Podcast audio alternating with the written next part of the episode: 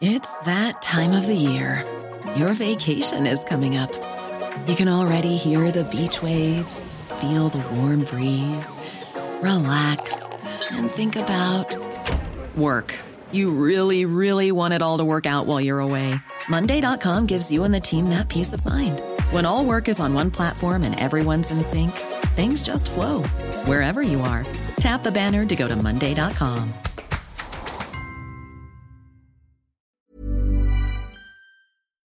Heraldo Radio 98.5 FM, una estación de Heraldo Media Group, transmitiendo desde Avenida Insurgente Sur 1271, Torre Carrachi, con 100.000 watts de potencia radiada. Inicia las noticias de la tarde con Jesús Martín Mendoza en Heraldo Radio.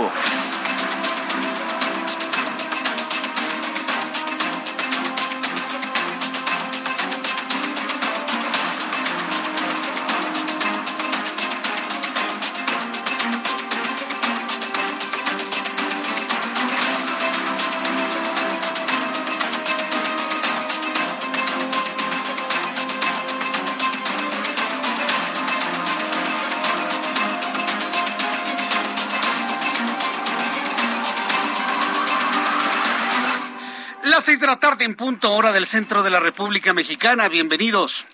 Muy buenas tardes, me da mucho gusto saludarle a través de los micrófonos del Heraldo Radio en toda la República Mexicana. Sea usted bienvenido a nuestro programa de noticias en esta tarde del miércoles 18 de mayo. Súbale el volumen a su radio, que le tengo la información más importante hasta este momento.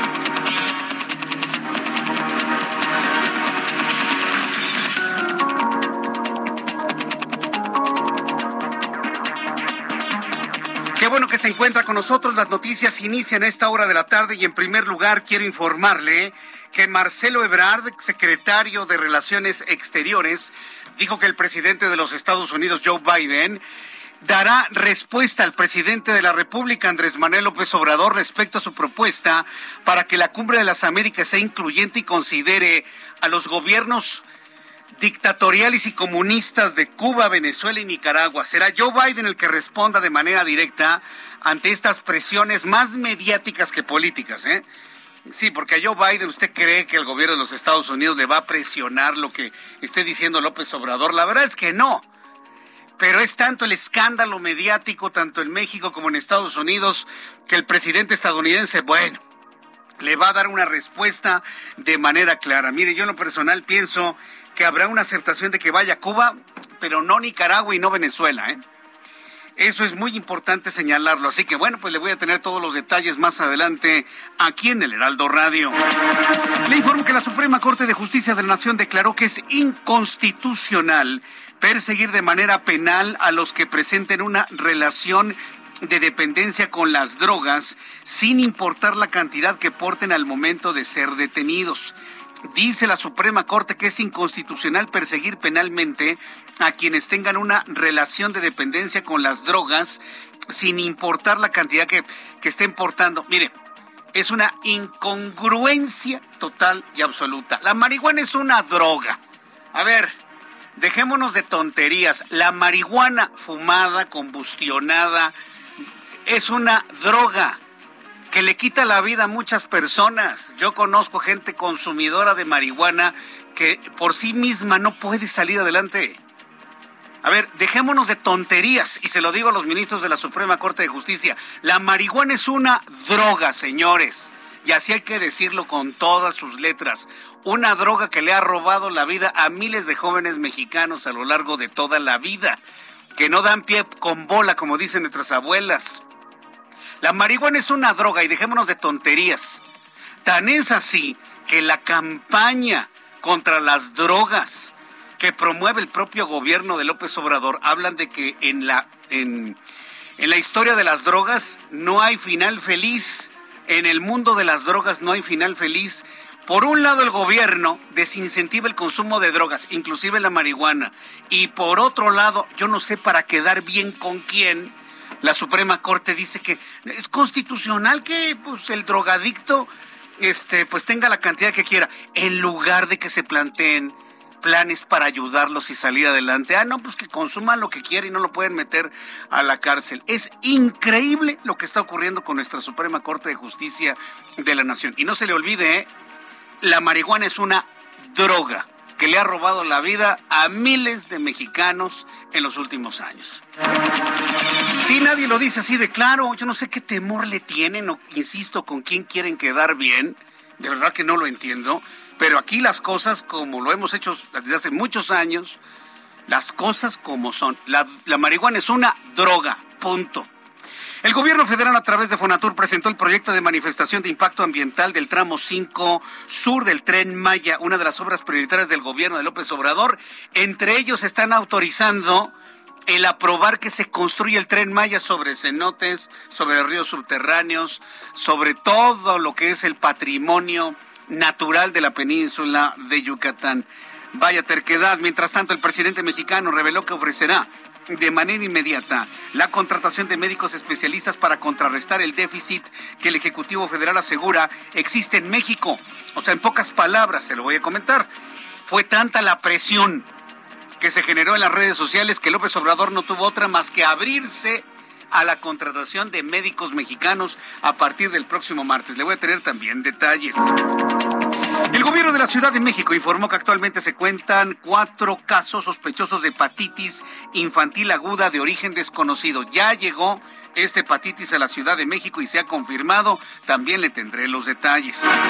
El gobierno de la Ciudad de México dio a conocer las fechas de inicio de la vacunación anti-COVID para niños y adolescentes de 2 a 14 años sin comorbilidades, las cuales serán del jueves 18 hasta el 27 de mayo, viernes 27 de mayo.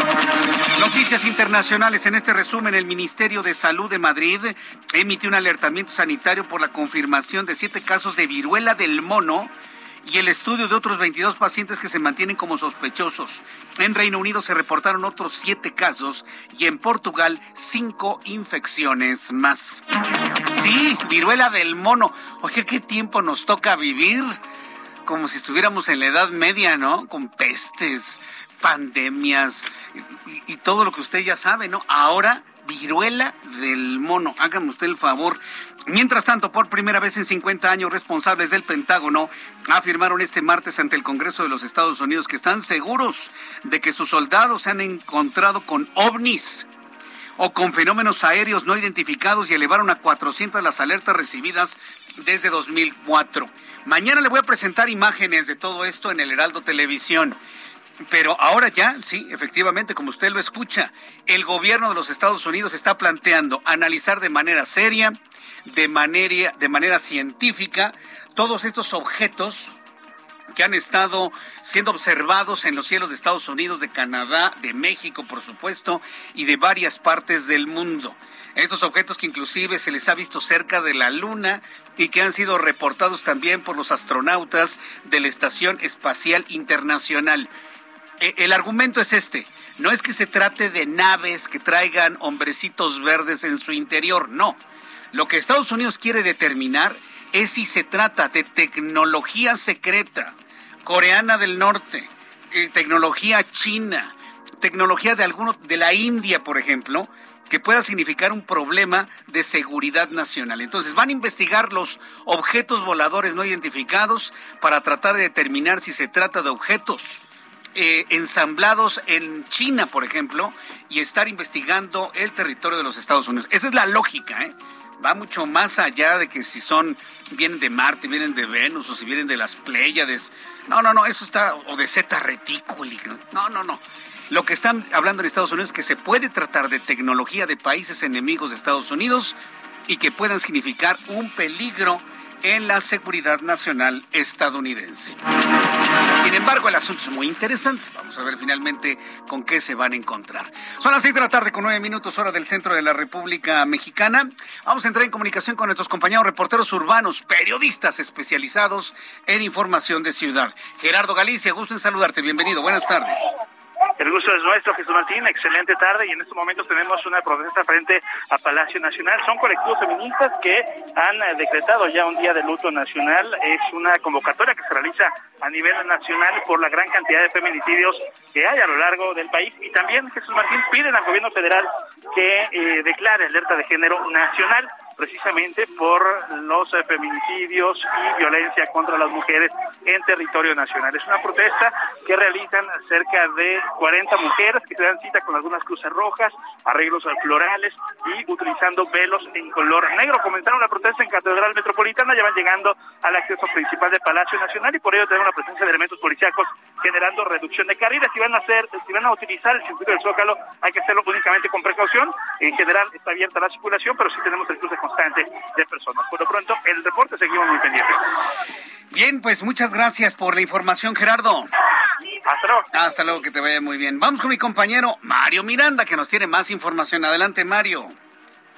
¿Qué tal, Jesús Martín? Buenas tardes. Pues nos encontramos en la zona sur.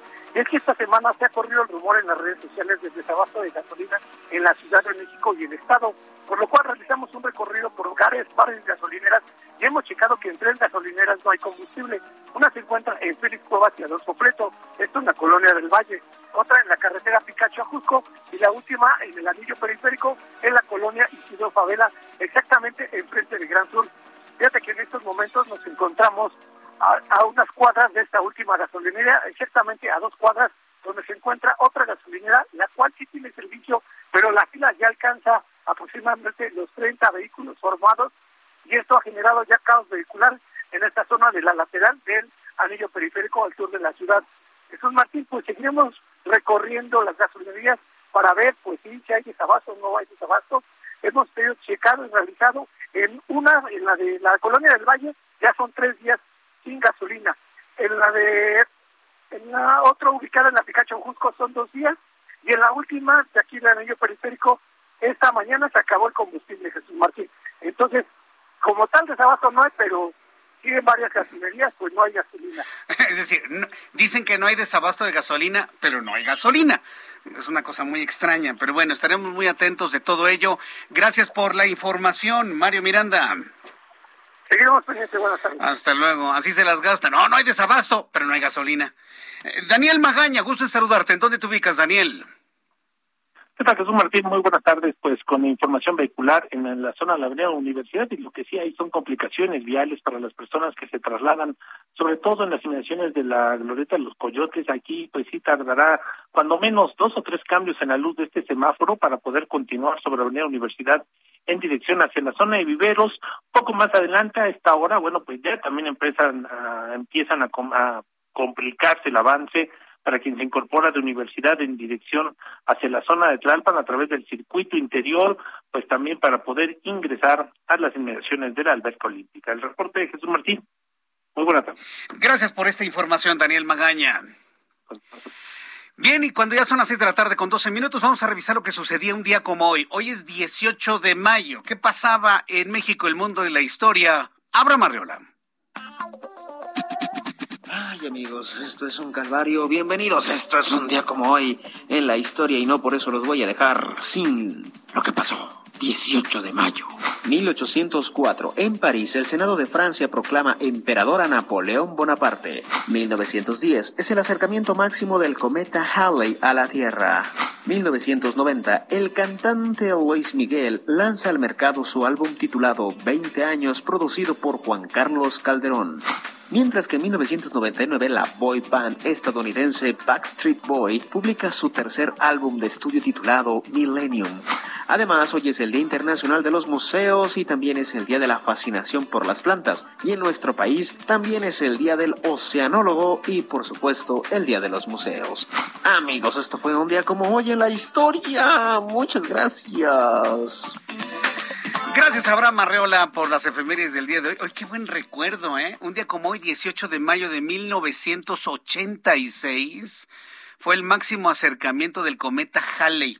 Para quienes vivimos en esta, en esta generación, la anterior visita del Halley fue en 1910, que en ese entonces creyeron que el Halley iba a estrellarse con la Tierra. O sea, pasó tan cerca, el cometa era visible a simple vista, que la gente pensaba que se iba a estrellar con la Tierra no existía ni la tecnología ni las posibilidades de conocimiento para poder entender que solamente iba a pasar de largo. Pero en 1986 a mí en lo personal me tocó ver el cometa Halley y estaba en la sierra de Querétaro. Allí en la Sierra de Querétaro, por cierto, un, lugar que hoy ya es de amplia tecnología, porque finalmente se ha construido una, eh, una instalación de, de industria aeroespacial allá en Querétaro, en la zona de Colón. Bueno, pues en 1986 no había nada y en aquella serranía completamente inhóspita, porque estábamos unos amigos y yo de estábamos en el apostolado en el que estábamos del Instituto México, bueno, pues me tocó ver el cometa Halley a lo lejos completamente, apenas se vio una estrellita con una pequeña cauda. Era la forma como se vio el cometa Halley, muy lejano, por cierto, en aquel mes de mayo de 1986. ¿Ya ve por qué es padre lo que hace Abraham Arreola? Porque nos hace recordar cosas que tal vez usted y yo vivimos y usted ya no lo tenía en la mente, ¿no? Se saca del archivo mental el recuerdo y bueno, pues vale la pena comprobarlo, pues compartirlo, quiero decir. Bueno, son las seis de la tarde con 15 minutos, vamos a revisar rápidamente las condiciones meteorológicas para las próximas horas. El Servicio Meteorológico Nacional, que depende de la Comisión Nacional del Agua, nos informa. Servicio Meteorológico Nacional está pronosticando para las siguientes horas que vamos a continuar con las líneas secas tanto en el norte, centro y occidente de la República Mexicana. Es decir, la condición de intenso calor se va a mantener, pero sobre todo, más que el calor, lo que está preocupando es la sequía. Siguen eh, disminuyéndose los, eh, las reservas de los cuerpos de agua de donde nos eh, proveemos de agua en ciudades importantes como la Ciudad de México. Sin embargo, ya el Servicio Meteorológico Nacional habla de que esta noche y la madrugada se pronostican lluvias acompañadas de descargas eléctricas en Chiapas, en Nuevo León y en San Luis Potosí. Nada para el centro del país. Esta noche madrugada, una línea seca en Coahuila en interacción con un canal de baja presión extendido desde el noreste hasta el centro del país e inestabilidad en niveles altos de la atmósfera ocasionará lluvias puntuales fuertes acompañadas de descargas eléctricas y posible caída de granizo en Nuevo León, San Luis Potosí, además de chubascos en Coahuila, Tamaulipas, Durango, Zacatecas, Aguascalientes y Guanajuato para nuestros amigos que nos están escuchando en estas partes de la República Mexicana. Para mañana, línea seca sobre el noreste de México, canales de baja presión, inestabilidad en la atmósfera superior, tenemos circulación anticiclónica, vaya, todo un cóctel de elementos que nos hablan de intenso calor para las próximas horas. Conociendo esto, este es el pronóstico del tiempo para las siguientes ciudades. Amigos que nos escuchan y les agradezco muchísimo. En Culiacán, Sinaloa, 32 grados en este momento, mínima 19, máxima 34. En Mexicali, Baja California, 36 grados en este momento, mínima 19, máxima 37. Oaxaca, 28 grados en este momento, mínima 13, máxima 32. En Guadalajara, Jalisco, 32 grados en este momento, mínima 14, máxima 34. En Monterrey, Nuevo León, 35 grados en este momento, mínima 22, máxima 37. Y aquí en la capital de la República, el termómetro en este momento está en 28 grados. Hace calor en la capital del país. La temperatura mínima estará en 13 y la máxima 29 grados Celsius.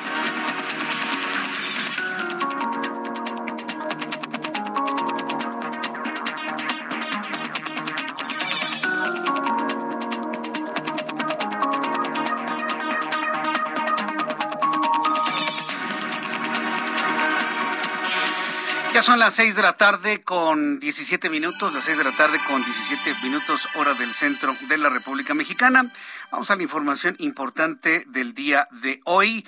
Y bueno, pues decirle que el secretario de Relaciones Exteriores, Marcelo Ebrard Saubón, hay que decirlo, candidato o aspirante a la candidatura de Morena a la presidencia de la República en 2024, dijo que en las próximas horas el presidente de Estados Unidos, Joe Biden, va a responder al planteamiento del presidente mexicano en torno a la invitación eh, pues de los dictadores de América Latina, ¿no? Estamos hablando del dictador cubano, del dictador venezolano y del dictador nicaragüense, ¿no? Entonces el presidente de Estados Unidos hará una respuesta clara al presidente mexicano sobre esa insistencia bajo el argumento de la unidad, hágame usted el favor, el primero que desuna a los mexicanos y hablando de unidad en América, bajo el argumento de unidad en América, pues la insistencia en que sean invitados estos tres líderes latinoamericanos. Entro en comunicación con Francisco Nieto, reportero del Heraldo Media Group, quien nos tiene más detalles de esto que se espera, esta respuesta en cualquier momento, entiendo. Francisco Nieto, bienvenido, muy buenas tardes.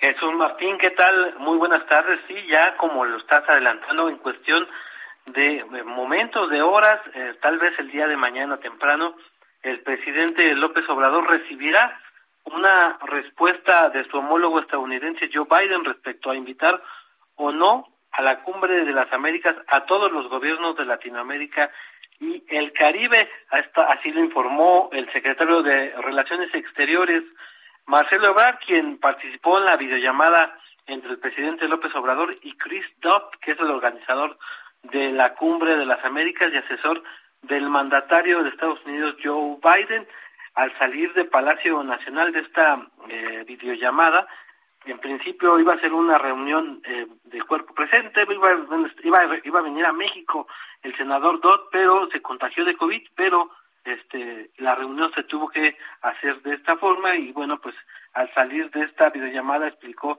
que el senador Dodd tomó a nota de todas las peticiones que le hizo el mandatario mexicano, también eh, el estadounidense, pudo pues dar parte de, del punto de vista de Joe Biden sobre la cumbre de las Américas y sobre la importancia de que México vaya a este evento a celebrarse el día, el mes de junio en Los Ángeles, California, y bueno, pues al salir, eh, Marcelo Ebrard explicó que se espera que en cualquier momento, pues a través de DOT o a través del propio eh, eh, Joe Biden o a través de algún mensaje por parte de la Casa Blanca, se dé a conocer ya la respuesta definitiva de si los invita o no invita a estos eh, a estos eh, gobiernos eh, a la cumbre de las Américas. Hay que esperar tal vez la definición, la del propio presidente mañana en su mañanera. Hay que estar pendientes para ver lo que pues responde el gobierno estadounidense.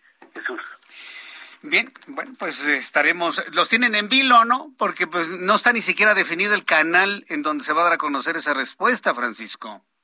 Es correcto, incluso no se han girado ninguna invitación a, los otros países precisamente por esta traba que existe respecto a, si, a quienes van a, ir a esta cumbre y quienes no. Y bueno, pues se espera que pues ya se destrabe para que eh, en definitiva empiecen a correr las invitaciones y también el presidente mexicano decida si va o no va a esta cumbre en Los Ángeles, California. Correcto, pues muchas gracias por la información, Francisco Nieto. Buenas tardes. Hasta luego, muy buenas tardes. Aquí la pregunta es, ¿usted cree que el presidente Andrés Manuel López Obrador le va a dejar cancha amplia a Marcelo Ebrard para que, para que se dé su paseo y baño de pueblo latinoamericano, ahora que está buscando la presidencia de México? Ya Andrés Manuel López Obrador dijo que va a ser muy respetuoso de la encuesta que haga Morena para saber quién va a ser el candidato y que ese ganador lo va a respetar y lo va a apoyar, sin meterse obviamente en la contienda electoral. Eso fue lo que dijo. Pero la pregunta es, ¿usted cree que le va a dar la oportunidad a Marcelo Ebrard para que se regodee, se dé baños, saque fotos, salude a Biden, esté en contacto con los mejores líderes de América Latina, inclusive los que quieren que vayan? Yo tengo mis dudas, ¿eh? Yo tengo, tengo, tengo mis dudas. Y pienso que en el estilo que tiene el presidente hoy te dice una cosa y mañana te dice otra. En una de esas no va él sino otra persona que ya ha ido a reuniones internacionales. Entiéndame un poquito. Pero bueno, vamos a ver finalmente cómo se dan las cosas. Primer punto, esperar la comunicación, que va a ser seguramente una comunicación por escrito por parte del presidente de Estados Unidos, Joe Biden. En otros asuntos de nuestro país, gran polémica ha causado que el hecho de que la Suprema Corte de Justicia de la Nación ha declarado inconstitucional que se persiga de manera penal a fármaco dependiente sin tomar en cuenta la cantidad de droga que porten en el momento exacto que sean detenidos. La primera sala de la Corte declaró inválido el artículo 478 de la Ley General de Salud que sanciona penalmente la posesión de drogas que exceda las cantidades establecidas para el consumo personal. Entonces, pues ya acaban de matar el máximo permitido de drogas. Si usted tiene una tonelada y un camión lleno de marihuana, no, pues es, para mí. Basta con que diga, es para mi consumo y ya no le hacen absolutamente nada. Aunque sea usted alguien que distribuya, no, no, no, ese camión es para mi consumo. No, pues es que yo me atasco, ¿no? Con la marihuana. Basta con que diga alguien, bajo este precepto de la Suprema Corte de Justicia, es para mi consumo. Y se acabó. Porque están planteando el que no importa la cantidad. Si detienen a alguien que transporta la marihuana, un tráiler completo de doble remolque, Es para mi consumo. Ah, pues pásele y que le vaya bien y que sea usted feliz. En lugar de que la Suprema Corte de Justicia esté dando las alternativas para atender a los adictos, lo que necesitan no es más marihuana, necesitan ser atendidos para ser reintegrados de manera productiva y emocional a la sociedad. Sorprendente. Yo, yo de verdad no doy crédito en dónde estamos parados en este año 2022. La, la, la idea, lo que podemos hacer actualmente es decirle a los padres de familia, enseña a sus hijos a decir no oportunamente a las drogas. Dígale a sus hijos que digan oportunamente no al consumo de drogas. Que me van a sacar del grupo, que te saquen del grupo, pero tú no consumas esa basura. Te lo recomiendo aquí en el Heraldo Radio. Vamos a ir a los anuncios y regreso con más noticias aquí en el Heraldo. Escuchas a Jesús Martín Mendoza con las noticias de la tarde por Heraldo Radio, una estación de Heraldo Media Group. Heraldo Radio. La HCL se comparte, se ve y ahora también se escucha.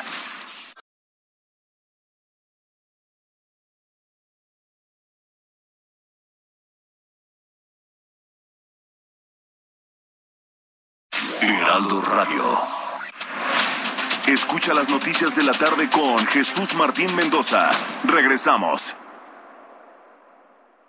Emprendedores, empresarios e inversionistas, todos reunidos en un mismo lugar. La Feria Internacional de Franquicias, este 9, 10 y 11 de junio en el World Trade Center de la Ciudad de México. Las franquicias más exitosas del mercado. Regístrate en www.fif.com.mx.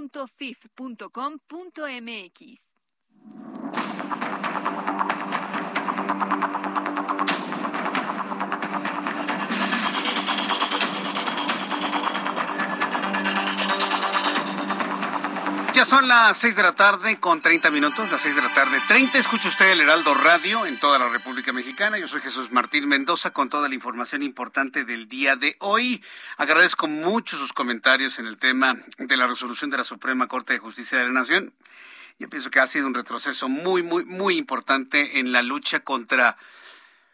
Mira, si alguien quiere producir, venderle y demás, es su problema. En la lucha que tenemos los padres de familia para que esa basura llamada marihuana llegue a nuestros hijos. Esa es la lucha que tenemos. Es una lucha de las familias. Es una lucha de los padres para evitar que esa basura, esa hierba, llegue a nuestros hijos. Entonces lo único que nos queda es eh, poderlos educar en el saber decir oportunamente que no. Hay personas que me han hecho ver que no todas las personas se vuelven adictas. Eso también es real. Pero a ver, ¿quién no se vuelve adicto? Normalmente es el hombre o mujer adultos, con una vida hecha, con los primeros elementos de la vida resueltos, que son el trabajo, que son la familia, que son el ingreso, y que dicen, bueno, pues voy a divertirme tantito tomando tantita marihuana para pues sentirme alegre, ¿no? Y que no lo hacen de manera constitucional. Me parece que eso es también importante señalarlo. Pero no me diga, sí, que en esa posibilidad está un chamaco de 12 años, 13 años, 15 años, que no tiene resuelto nada en la vida y que se vuelve un adicto y se convierte, bueno, que además de que se convierte en un gran problema y una gran preocupación para su familia, que le resulta dolorosísimo al papá, a la mamá, a sus hermanos, que no salga de un problema como este, el estigma que luego eso genera, eh, que los efectos en el cerebro de la marihuana pues le quiten pues todos los talentos, ¿no? Con los que viene un adolescente, un joven. Sí. Entonces, e, e, es, el asunto es en los jóvenes, en los niños. No, es que no está permitida para menores de 18 años. El que me diga eso es un ingenuo, ¿eh? Que me diga eso es un ingenuo. Pero sí debo reconocer que hay personas que, bueno, pues pueden controlarlo en su vida y no les ha significado nada, pero no son la mayoría. ¿eh? No son la mayoría. Así que gracias a las personas que me han hecho ver esto que también vale la pena finalmente mencionarlo.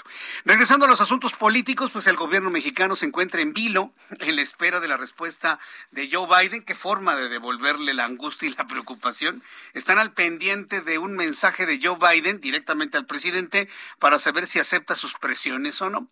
Hace unos instantes el propio secretario de Relaciones Exteriores, Marcelo Ebrard, subió en sus redes sociales una grabación en donde explica de manera detallada lo que se espera durante las próximas horas.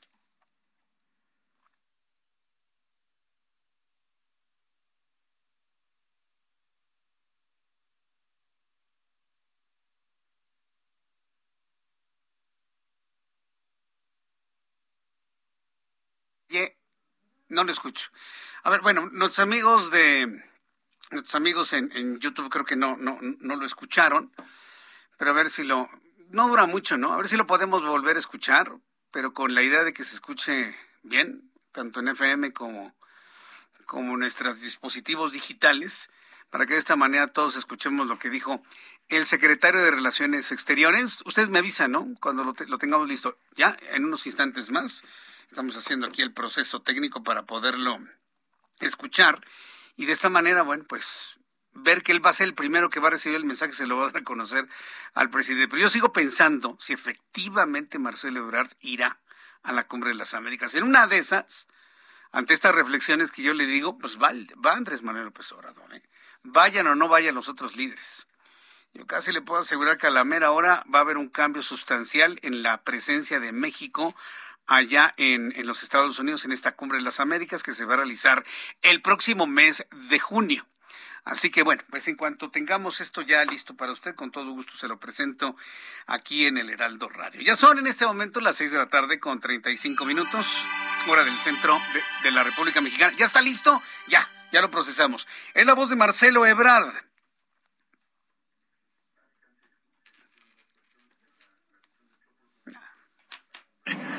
para todo el continente americano. Algunos de los contenidos más in interesantes o más destacados, como puede ser la movilidad laboral, como puede ser el plan de acción de salud para que no vuelva a ocurrir, como les decía yo, lo de la pandemia de COVID, eh, como puede ser la recuperación económica o las cadenas de suministro en toda América. Eh, la segunda parte o el segundo contenido importante es respecto a la invitación a todos los países del continente, sin exclusión de nadie.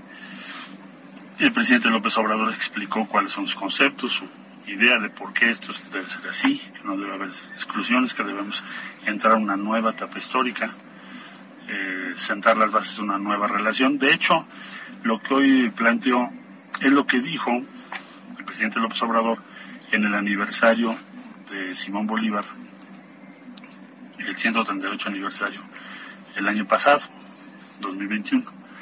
Y él planteaba que debería de ir el continente americano hacia una especie de unión más o menos con diferentes ritmos y modalidades, pero más o menos como lo hizo Europa en su momento.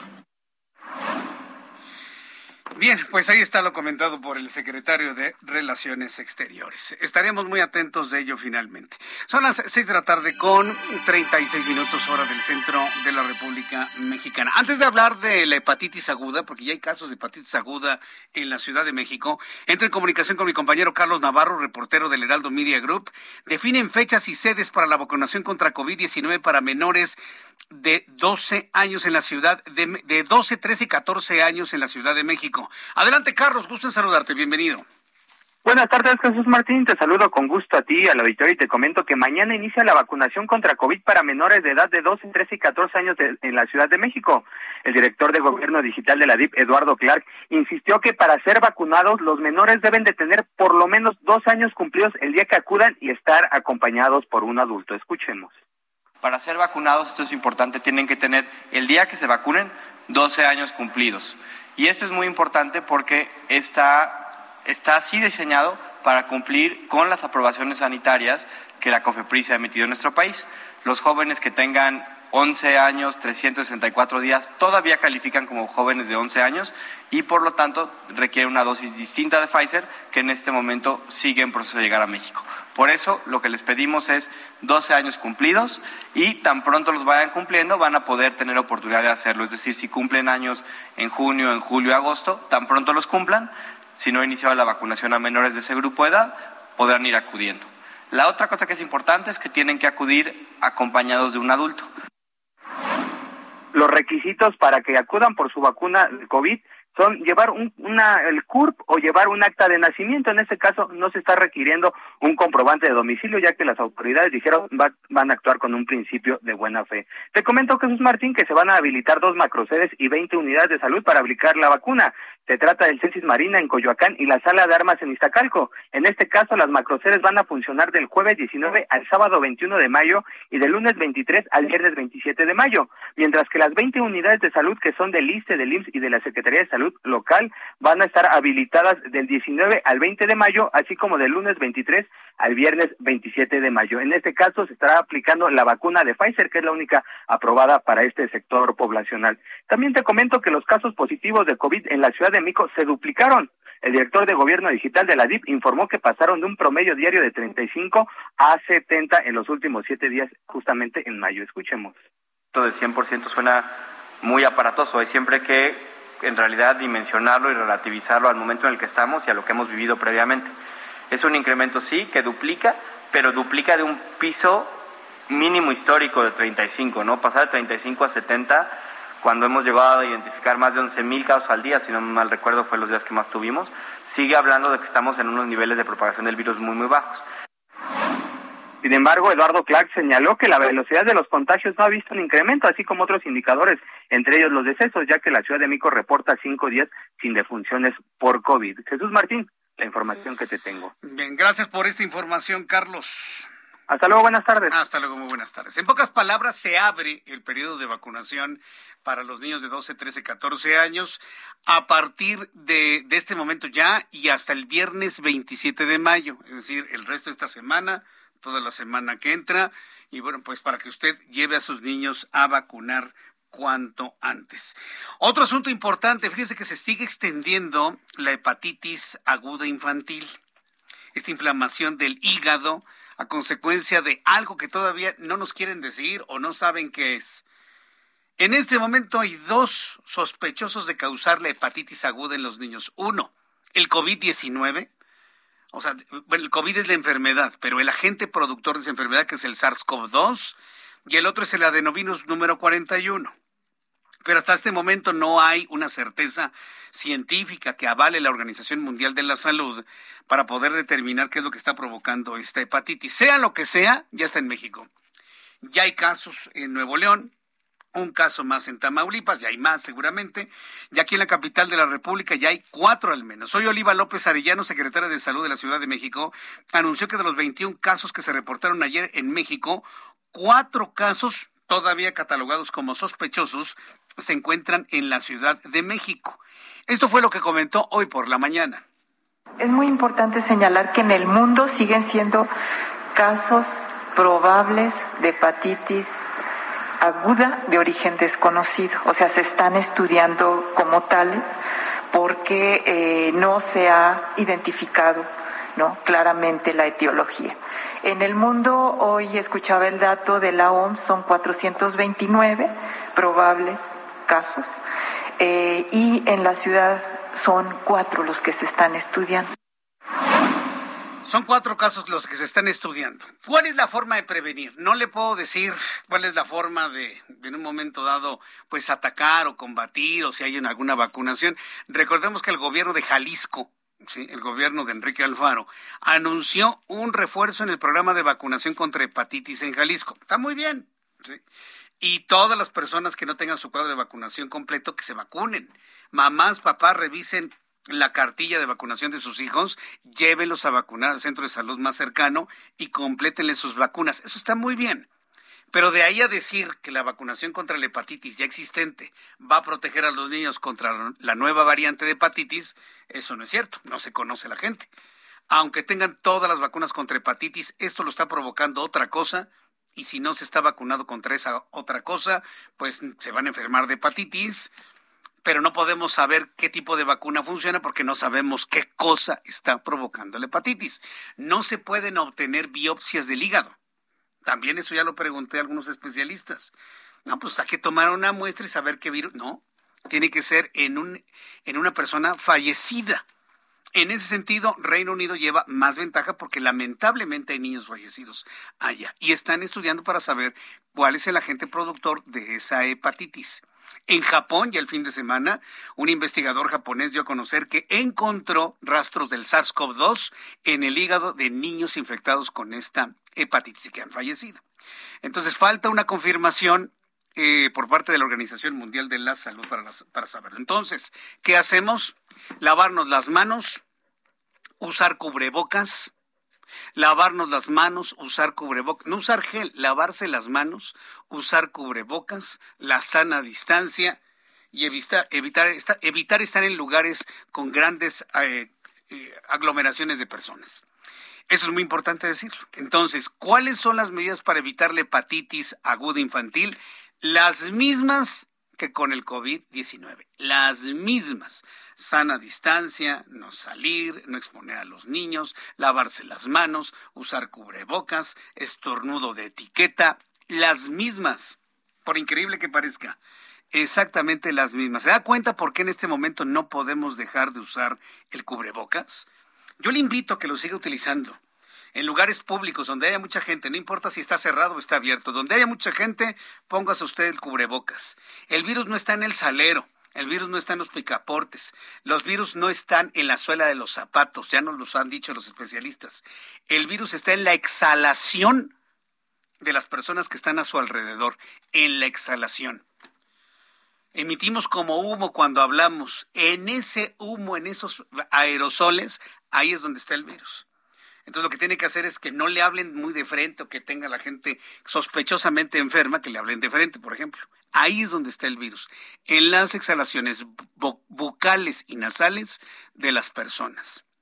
Entonces, lo digo porque también en los restaurantes me pasa un salero y le dan un plato ahí con unos sobrecitos. ¿Y esto qué?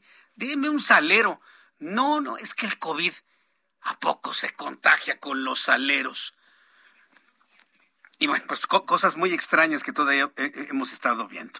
El asunto es que mientras estamos con este asunto de salud, como dice el dicho, éramos muchos y parió la abuela. ¿Por qué? Porque ahora nos salió ya una nueva enfermedad en el mundo. El Ministerio de Sanidad de Madrid, en España, informó que fueron confirmados siete casos que presentan una nueva enfermedad denominada viruela del mono.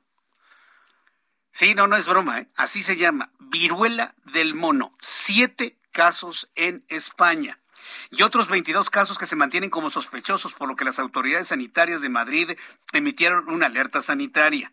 Entre los síntomas que se presentan con esta enfermedad está fiebre, cefalea, dolor lumbar, erupción cutánea en todo el cuerpo, esta enfermedad se transmite por el contacto de una persona infectada o a través de secreciones en las vías respiratorias. Viruela del mono. Viruela del mono. Todavía no saben de dónde vino, a dónde va, tampoco se sabe cuál es el agente productor, pero yo no sé, yo no sé. Yo sé que hay una vacuna que lleva adenovirus de chimpancé, una de las vacunas. Yo no sé, ni estoy solamente estoy especulando, pero ahora resulta que nos sale una viruela del mono. Así le llaman precisamente porque fue detectada por primera vez en algún tipo de primate. Entonces, yo no sé, pero vamos a estar muy atentos ahora de la viruela del mono. ¿Qué tenemos entonces en el mundo? Tenemos COVID, tenemos el Omicron, tenemos hepatitis, ahora viruela del mono. Hay que cuidarse, ¿eh? lavarse las manos y siga utilizando su cubrebocas, por favor. Son las 6.47, hora del centro de la República Mexicana. Esta noticia le va a encantar, ¿eh? Esta noticia le va a gustar. El Congreso de los Estados Unidos, escuche esto y súbale el volumen a su radio, llevó a cabo este martes su primera audiencia, ayer, en 50 años sobre ovnis.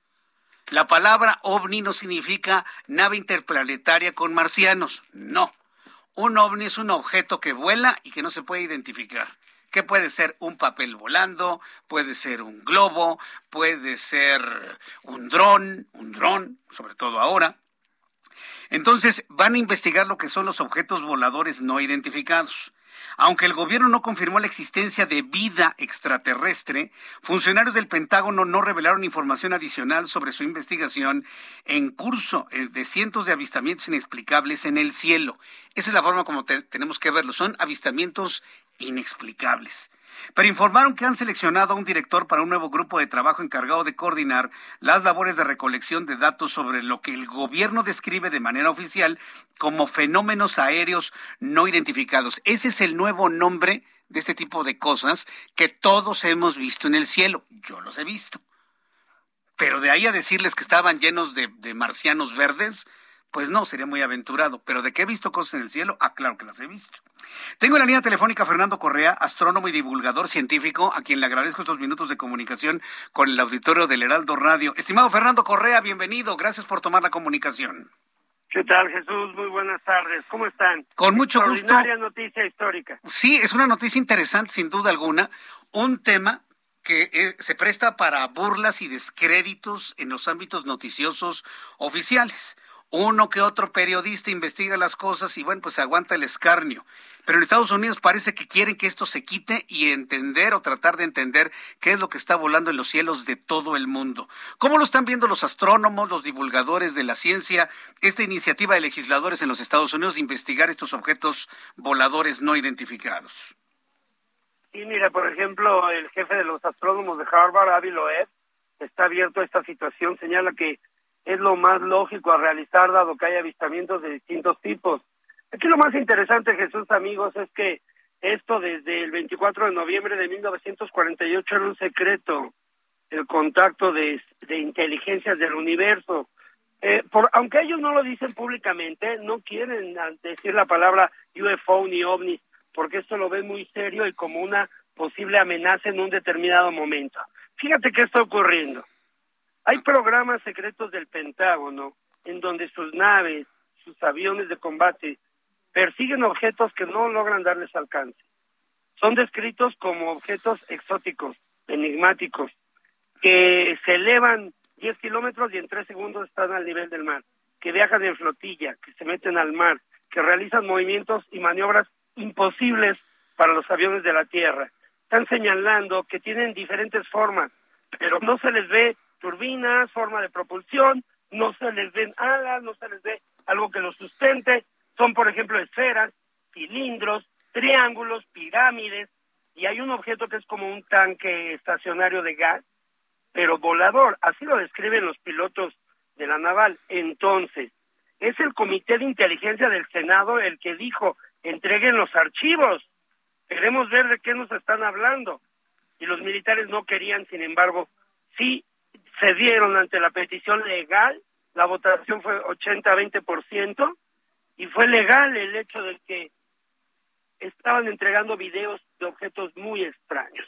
Entonces, hoy, ayer se presenta eh, pues el honorable Roger Moultrie, así decía su, su presentación ahí en la Cámara del Congreso, en el Capitolio, es un comité de contrainteligencia, de contraterrorismo y contraproliferación del Senado estadounidense, de la, del Comité de Inteligencia del Senado, el que quiere saber más y los militares como que no dan informes completos, pero solo hay dos posibilidades.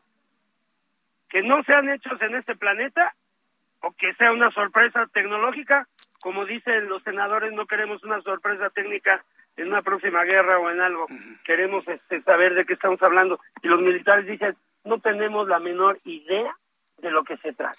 Sí, entiendo que la preocupación es que se trate de alguna tecnología desarrollada por países de, la tienda de enfrente, ¿no? De los chinos, los de la India, este, Alemania, ¿no? Imposible, mira, la vertiente oficial ante las cámaras es esa.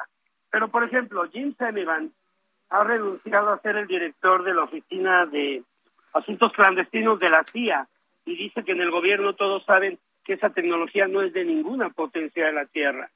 Asimismo lo señala Harry Ray, que dirigió eh, Bajo el Agua con Dinero Negro, dijeron videos de un programa de Luis Elizondo, este oficial que renunció a ser militar y le permitieron hablar un poco. Y este hablar un poco está dirigido por el mismo Pentágono.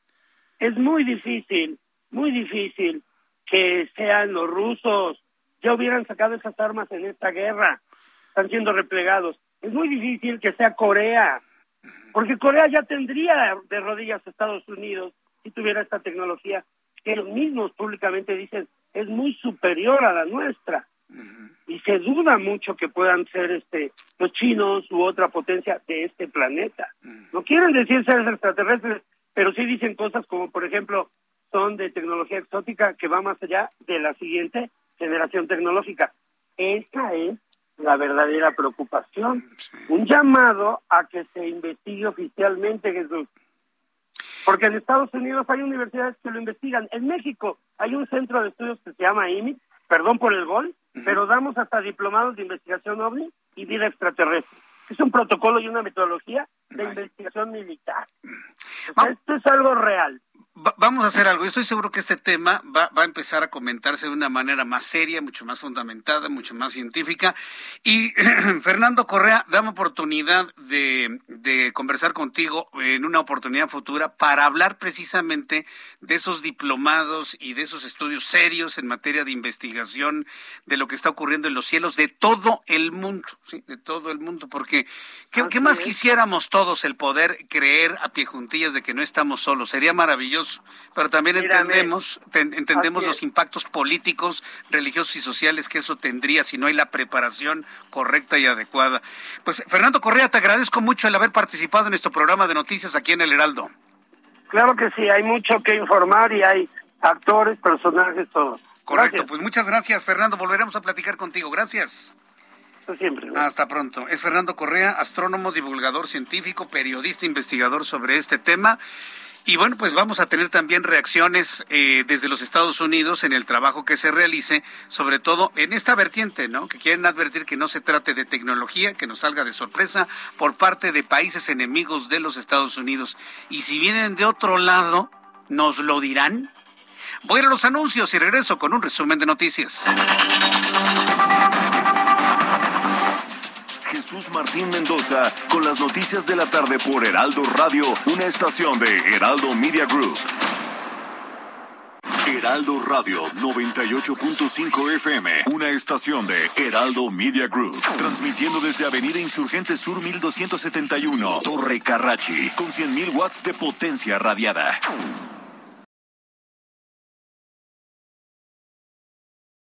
Heraldo Radio 98.5 FM. Escucha las noticias de la tarde con Jesús Martín Mendoza. Regresamos.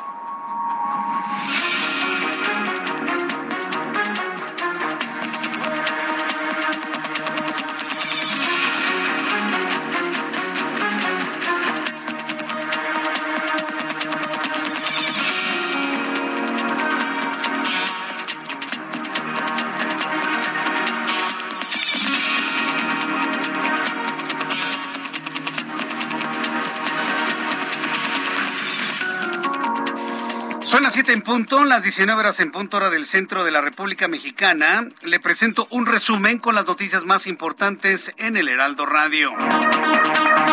Marcelo Ebrard, secretario de Relaciones Exteriores, dijo que Joe Biden, presidente de Estados Unidos, dará una respuesta al presidente mexicano respecto a la propuesta para la Cumbre de las Américas, que ésta sea incluyente.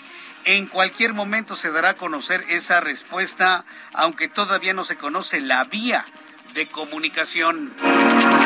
Fernando Correa, astrónomo y divulgador científico, declaró en entrevista con el Heraldo Radio que los objetos avistados por militares estadounidenses que realizan movimientos imposibles no pertenecen a ninguna potencia militar de la Tierra como ha indicado Estados Unidos, como una de las posibilidades, porque si se tratara de tecnología rusa, ya se hubiera utilizado en la guerra contra Ucrania si la tecnología que en estos momentos produce estos fenómenos atmosféricos eh, no identificados fueran de Corea del Norte, este país, el de Kim Jong-un, ya hubiera aplastado a los Estados Unidos. Y porque es una tecnología que visiblemente es muy superior a la existente de la que se conoce actualmente. Esto fue lo que nos dijo Fernando Correa en entrevista con el Heraldo Radio.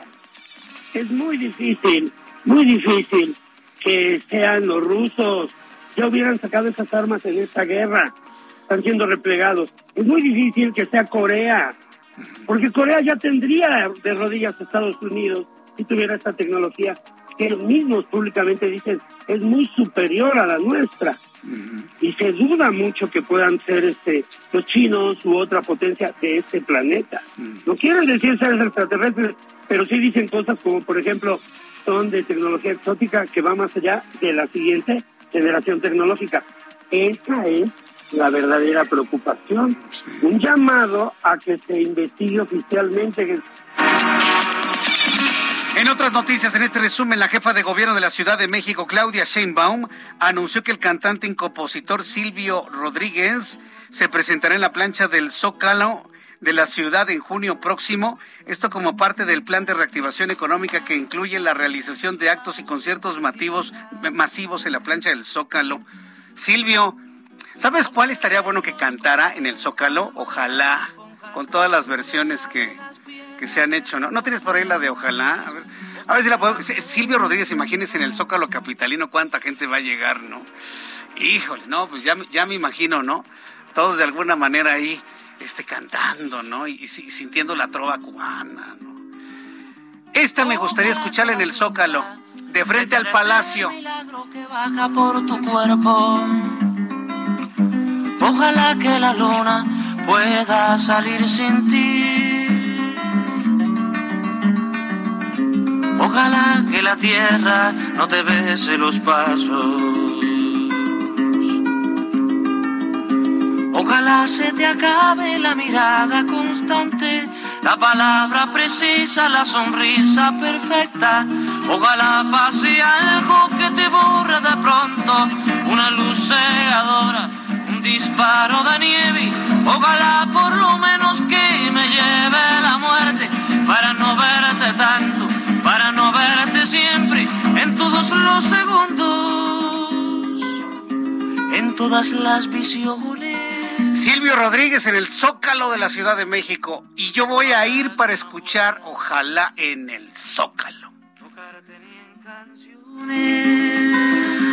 Bueno, pues ya lo estaremos platicando en su momento. Y frente a la contratación de médicos cubanos, en este resumen de noticias por parte del gobierno federal, diputados del PAN presentaron una iniciativa a la ley del ejercicio profesional del Estado para revocar en cualquier momento el permiso a los extranjeros para ejercer una profesión. El arqueólogo mexicano de 81 años, Eduardo Matos Moctezuma, grande Eduardo Matos Moctezuma, figura indispensable en la divulgación del mundo prehispánico un hombre fundamental, imprescindible en el entendimiento de nuestro pasado, fue reconocido este miércoles en España con el Premio Princesa de Asturias de Ciencias Sociales. Los gobernadores de Michoacán y Jalisco, Alfredo Ramírez Bedoya y Enrique Alfaro Ramírez, respectivamente, firmaron un convenio de coordinación en materia de seguridad y de colaboración por el desarrollo de la región. Los gobernadores ratificaron su convicción de trabajar de manera conjunta en el combate a la delincuencia en las zonas fronterizas entre ambos estados. Autoridades sanitarias de los Estados Unidos confirmaron un caso de viruela del mono en el estado de Massachusetts de un hombre que viajó recientemente a Canadá. Según información oficial, el caso no representa ningún peligro para el público en general y el individuo se encuentra, o bueno, el paciente, vamos a llamarlo así, se encuentra hospitalizado y en buenas condiciones. Entonces tenemos esta enfermedad que le llaman viruela del mono, ya tenemos 22 casos en España, todavía por confirmar 21 más y ya el primero que se habla en los Estados Unidos. Las personas que presuntamente participaron en la riña del Estado Corregidora producida el pasado 5 de marzo de 2022 en el partido de fútbol entre Querétaro y Atlas fueron detenidas este miércoles en el estado de Jalisco. Los tres detenidos serán trasladados a Querétaro para presentarlos ante la justicia, donde enfrentarán diversas acusaciones por los actos de violencia que dejaron a más de 20 personas lesionadas. El soldado ruso Vladimir Shishimarin se declaró culpable de cometer crímenes de guerra al asesinar a un civil desarmado de 62 años durante la invasión rusa a Ucrania.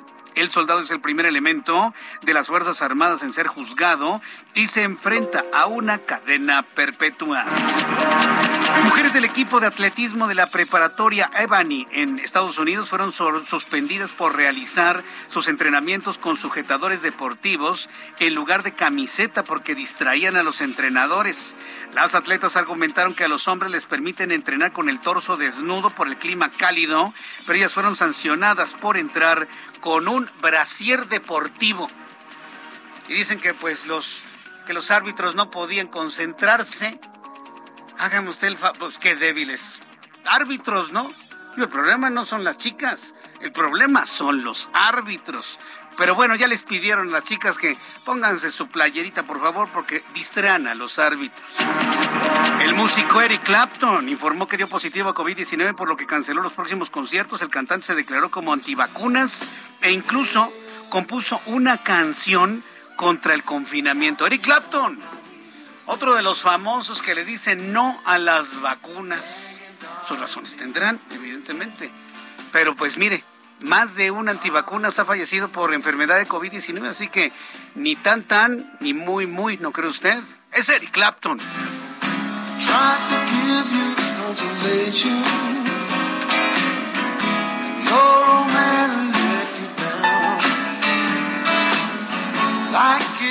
Antivacunas pero enfermito de COVID-19. Esperemos que se recupere pronto Eric Clapton porque también es un hombre indispensable en la música contemporánea. 7 con 8 y la temperatura en el Valle de México está en 26 grados. Voy a los anuncios y regreso enseguida con más información. Ya son las siete con ocho, siete con nueve ya en este momento. Le dije anuncios, ¿no? No, hombre, los anuncios van hasta las siete y media. Continuamos con toda la información aquí en el Heraldo Radio y vamos con nuestros compañeros reporteros urbanos, periodistas especializados en información de ciudad. Gerardo Galicia, gusto en saludarte. ¿En dónde te ubicamos?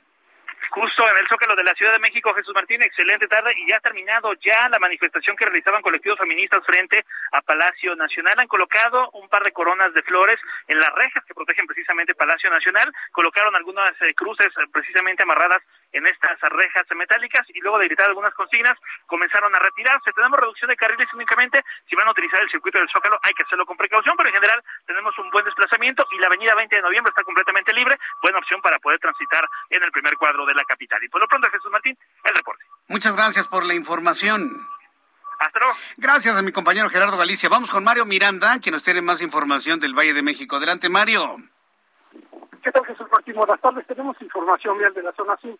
Informarles a los amigos automovilistas que en estos momentos encontrarán carga vehicular en el anillo periférico de San Jerónimo a la glorieta de Vaqueritos. En el sentido opuesto del periférico, de Canal de Charco a San Jerónimo, encontraremos buen avance. Cafetales del periférico a Calzada del Hueso con tránsito lento en ambos sentidos. Calzada del Hueso de Cafetales a Calzada de Clark con vialidad aceptable. Y finalmente Miramontes del periférico a Calzada de las Bombas con carga vehicular en ambos sentidos. Sus Martín, seguimos pendientes. Muchas gracias por la información, Mario. Buenas tardes. Hasta luego, muy buenas tardes. Vamos con mi compañero Daniel Magaña, quien nos tiene más información.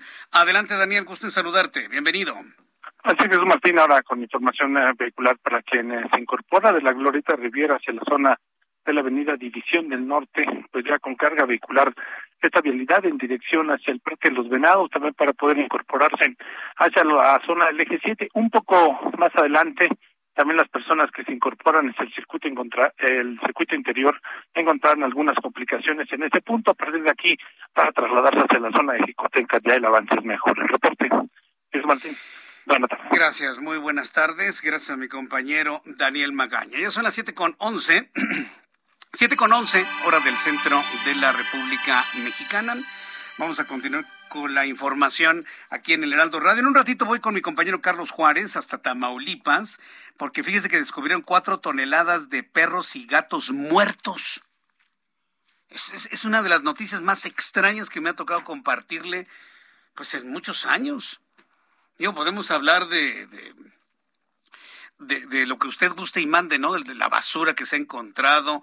Eh, recuerdo, por ejemplo, en Jalisco cuando fueron encontrados algunos cuerpos, seres humanos, en varios trailers, en una de las glorietas más emblemáticas de Guadalajara, ¿se acuerda?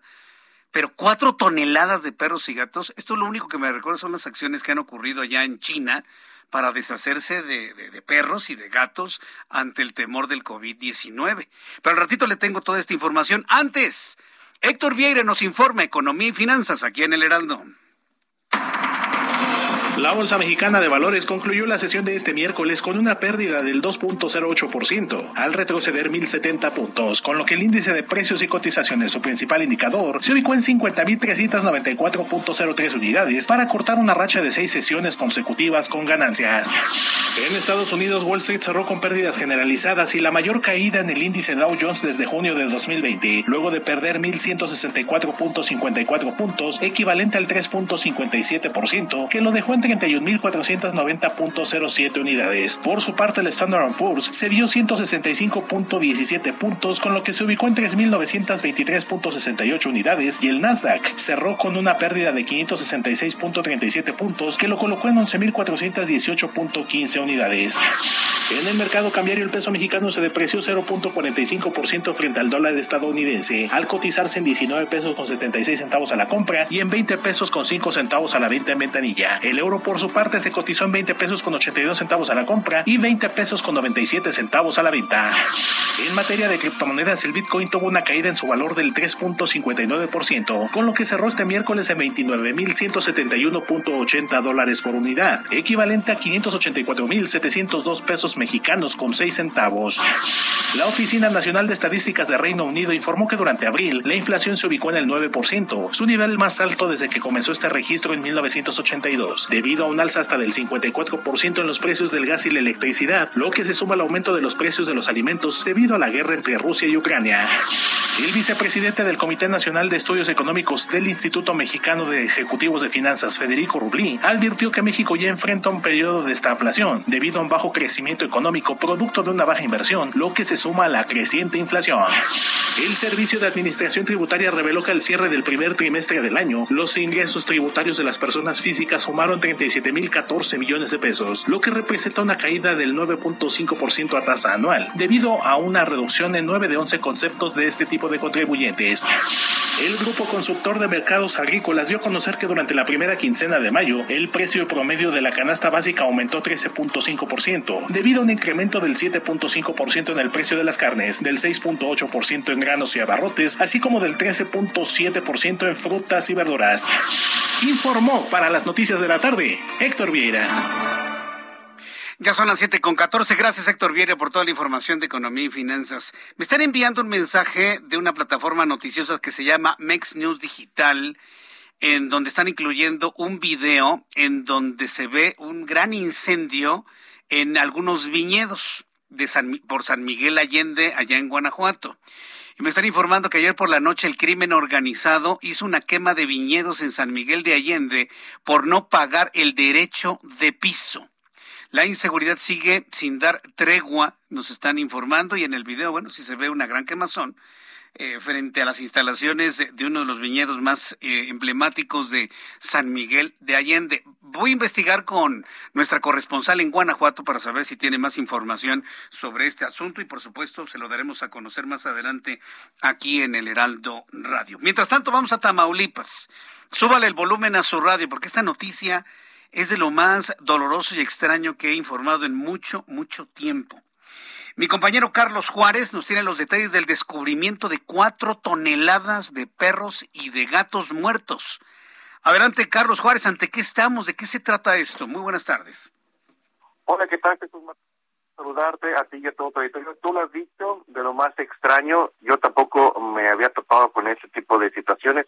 Y es que un tráiler que participó en un choque en la carretera Matamoros-Victoria en la zona fronteriza de Tamaulipas, donde desgraciadamente también hay que mencionar el conductor del autobús foráneo perdió la vida, se descubrió que, bueno, pues el cargamento que llevaba el tráiler era de cuatro toneladas de animales muertos, principalmente perros y gatos. Las autoridades de la Fiscalía General de Justicia del Estado, así como de la Guardia Nacional, tomaron conocimiento del mortal accidente que ocurrió durante la madrugada del martes en la carretera mencionada. Hay que señalar que, bueno, pues el conductor de este tráiler que se identificó como Armando Serrano, señaló que eh, provenía del estado de Querétaro e iba con rumbo hacia la ciudad de Brownsville, Texas. Señaló que eh, descendió para auxiliar al conductor que viajaba solo en el autobús, pero perdió la vida. Y también explicó que, bueno, los animales, que eran principalmente perros y gatos, han llevados en tambos de 200 litros que quedaron regados a un costado de la carretera expresó que solamente él presta el servicio de transporte y no tiene ninguna relación con alguna matanza de estos animales. Expuso que esta mercancía es propiedad de una empresa denominada como Aquanimas y agregó que los cadáveres serían exportados hacia la ciudad de Brownsville, Texas, y entregados a una compañía que se dedica, según lo que él explicaba, a medios de comunicación locales, a la distribución entre los laboratorios de universidades para prácticas de los estudiantes. Explicó que son un total de cuatro toneladas conformadas por restos de perros, gatos, corazones y ojos de bovinos y eran trasladados en, tanques de 200 litros con un 90% de agua y un 10% de líquido para preservar a estos animales. También aseguró que tenía eh, los permisos de la Secretaría de Agricultura, Ganadería, Desarrollo Rural, Pesca y Alimentación, así como de la exportación para los Estados Unidos. Argumentó desconocer cómo se adquieren los animales en la ciudad de Querétaro, ya que solamente dijo es hace el trabajo de transportarlos. Pero vaya, vaya situación, cuatro toneladas de perros y gatos y ojos de bovinos, así fue la información que obtuvimos, Jesús Martín. ¿Se conoce el origen de estos animales? ¿De, dónde estaban antes o, cómo los obtenían o qué, qué pasó? Digo, para poder entender de dónde salieron tantos animales, tantos perros, tantos gatos. Lo que él dijo a medio de comunicación es que eh, la carga salió desde la ciudad de Querétaro, ahí le hicieron el cargamento y él decía que eran perros y gatos en, la mayoría de las imágenes que incluso se pueden ver en el Heraldo de México, en su sitio web, que ahí se logran ver los tambos y una gran cantidad de cadáveres de estos animales. ¿De dónde lo sacaron? Pues bueno, a ver, él dice que tiene la los permisos de Zagarpa, veremos si es verídico este, este, este detalle, este informe. y, y, además, medirlos por peso y no por unidad, o sea, de cuántos perros y de cuántos gatos estamos hablando. Sí, porque es que un perro pues, no, no creo que pese más de 20 kilos, o sea, en los tamaños más grandes, ¿cuánto puede pesar un gato? Entonces es también lo más extraño tener cuatro toneladas de animales muertos en un tráiler. Vaya, es, es, algo increíble, ¿no? A mí no. Muy, muy increíble, muy increíble que la verdad de Cantamoripas también estamos muy sorprendidos porque no es nada usual o al menos nunca habíamos eh, tenido un reporte de este tipo. Y se descubrió lamentablemente por un accidente. Correcto. Bueno, pues por un accidente. Imagínate cuántos trailers también con perros y gatos ya han pasado por ahí, no habían sido descubiertos o con otros animales. Bueno, pues muchas gracias por la información, Carlos Juárez. Interesante la información y extraña sin duda. Gracias. Muy extraña. Muy buenas tardes. Hasta luego, muy buenas tardes. En el estricto sentido de la definición de noticia, es una noticia. ¿eh? Esto, lo que ocurrió en Tamaulipas. Que el trailer venía desde Querétaro, pues entonces hay que investigar en Querétaro porque posiblemente, posiblemente, digo, hay que investigar, estamos hablando de una recolección de perros y de gatos callejeros. Pero imagínense qué problemas podría significar esto si estamos hablando de cuatro toneladas de animales. Cuatro toneladas, es algo verdaderamente sorprendente. Bien, cuando son las 7.20, las 7.20 en el centro de la República Mexicana, ha empezado a fluir información sobre este, estos incendios supuestamente en viñedos de San Miguel de Allende. Según el periódico Reforma, eh, con base en lo que ha declarado Juan José Álvarez, titular de Turismo, y Sofía Huet, secretaria ejecutiva de la Secretaría de Seguridad eh, del Estado, eh, se han descartado daños al viñedo. Estos fueron incendios en pastizales. Descartan daños a viñedo. El, el gobierno de Guanajuato descartó que el incendio de pastizales que se ve en los videos que están recorriendo las redes sociales haya afectado viñedos en San Miguel de Allende. Así lo ha confirmado Juan José Álvarez, titular de Turismo del Estado de Guanajuato, Sofía Wet, eh, eh, del Secretario Ejecutivo de la Secretaría de Seguridad Pública Estatal, y también han confirmado con los dueños de esos terrenos si hubo una afectación a la producción vitivinícola del lugar. La respuesta es no, se trata solamente de incendio de pastizal y no un incendio provocado por el crimen organizado de manera intencional en todos los viñedos. Debemos tomar en cuenta que es una época importante. ¿Por qué? Porque está en pleno crecimiento la vid en este momento, ¿eh?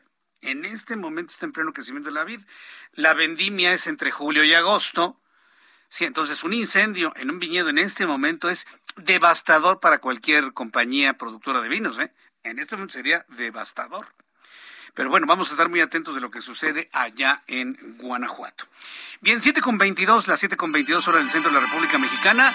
Por increíble que parezca, el tramo 5 del tren Maya sí va. Sí lo van a construir sobre cenotes, sobre ríos subterráneos, sobre todo lo que usted guste y mande, devastando la selva, más de 20 millones de árboles cortados, para tratar de librar los juicios de amparo que tienen detenidas las obras del tren Maya de Ciudad del Carmen a Tulum, Quintana Roo.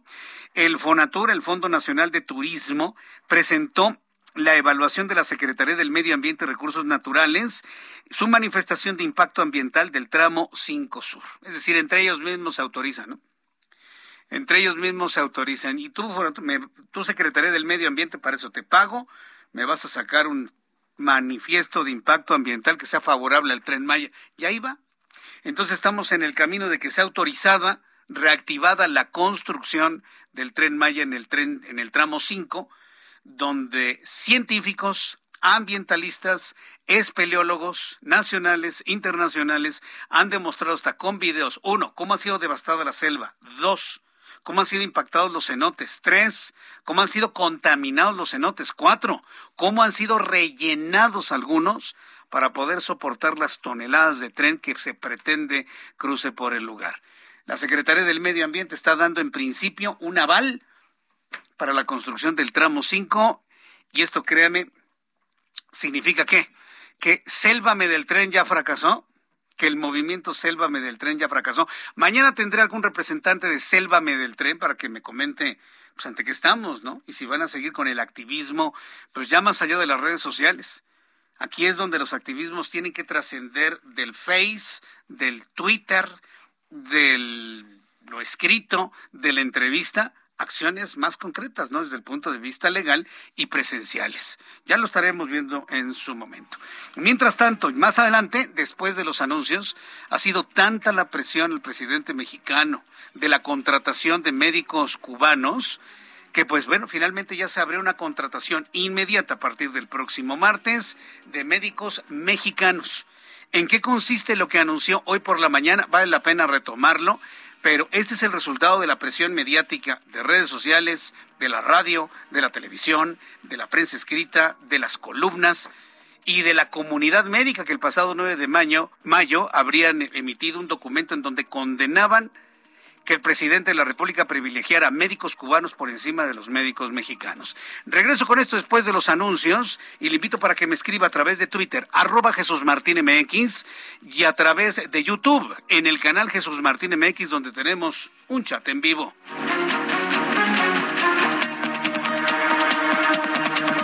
Escuchas a Jesús Martín Mendoza con las noticias de la tarde por Heraldo Radio, una estación de Heraldo Media Group. Heraldo Radio, la HCL se comparte, se ve y ahora también se escucha.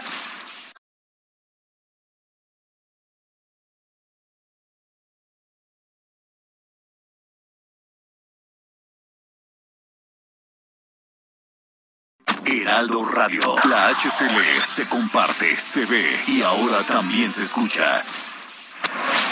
Escucha las noticias de la tarde con Jesús Martín Mendoza. Regresamos. Emprendedores, empresarios e inversionistas, todos reunidos en un mismo lugar. La Feria Internacional de Franquicias, este 9, 10 y 11 de junio en el World Trade Center de la Ciudad de México. Las franquicias más exitosas del mercado. Regístrate en www.fif.com.mx.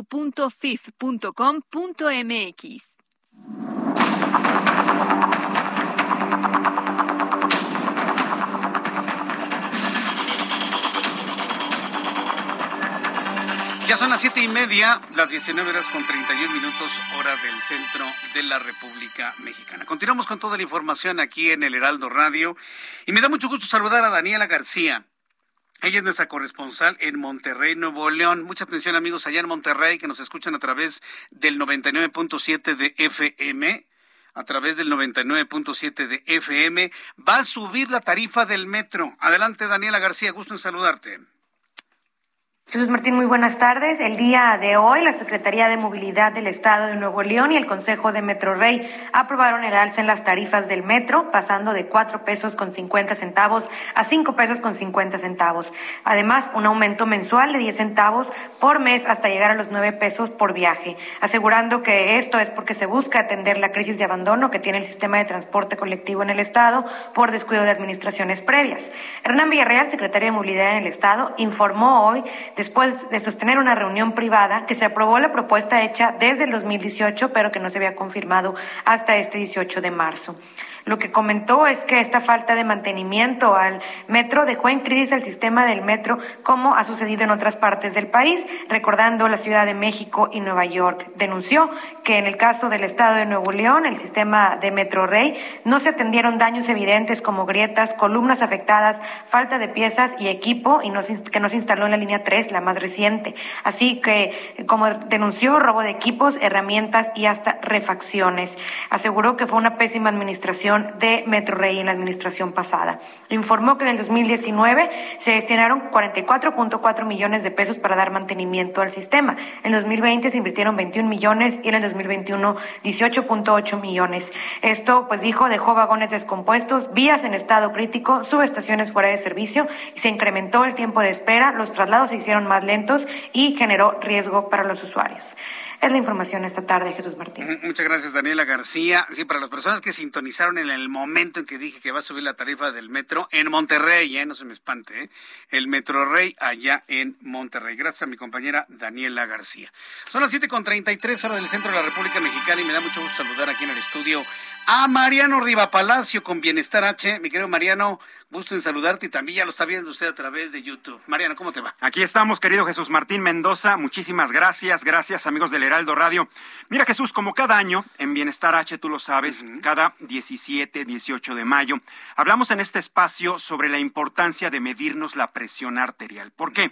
Porque ya se ha convertido en un problema de salud pública, prácticamente de la mano de las personas que padecen diabetes. Estamos hablando de poco más de 24 millones de personas que padecen hipertensión arterial y que desgraciadamente Jesús Martín Mendoza, según los expertos, prácticamente la mitad de ellos mucha gente padece la hipertensión y no lo sabe. Y aquí vamos, van unos datos para que veamos la realidad de esta enfermedad a nivel mundial. El 50% de la población la padece y en México, tan solo en el primer semestre del 2021, Jesús Martín, ocurrieron más de 113 mil defunciones por enfermedades relacionadas al corazón, incluida la hipertensión arterial. Es decir, de cada 100 muertes, 13 fueron por hipertensión, convirtiéndose en la segunda causa de muerte a nivel nacional, solo por debajo de aquellas ocasionadas por COVID-19.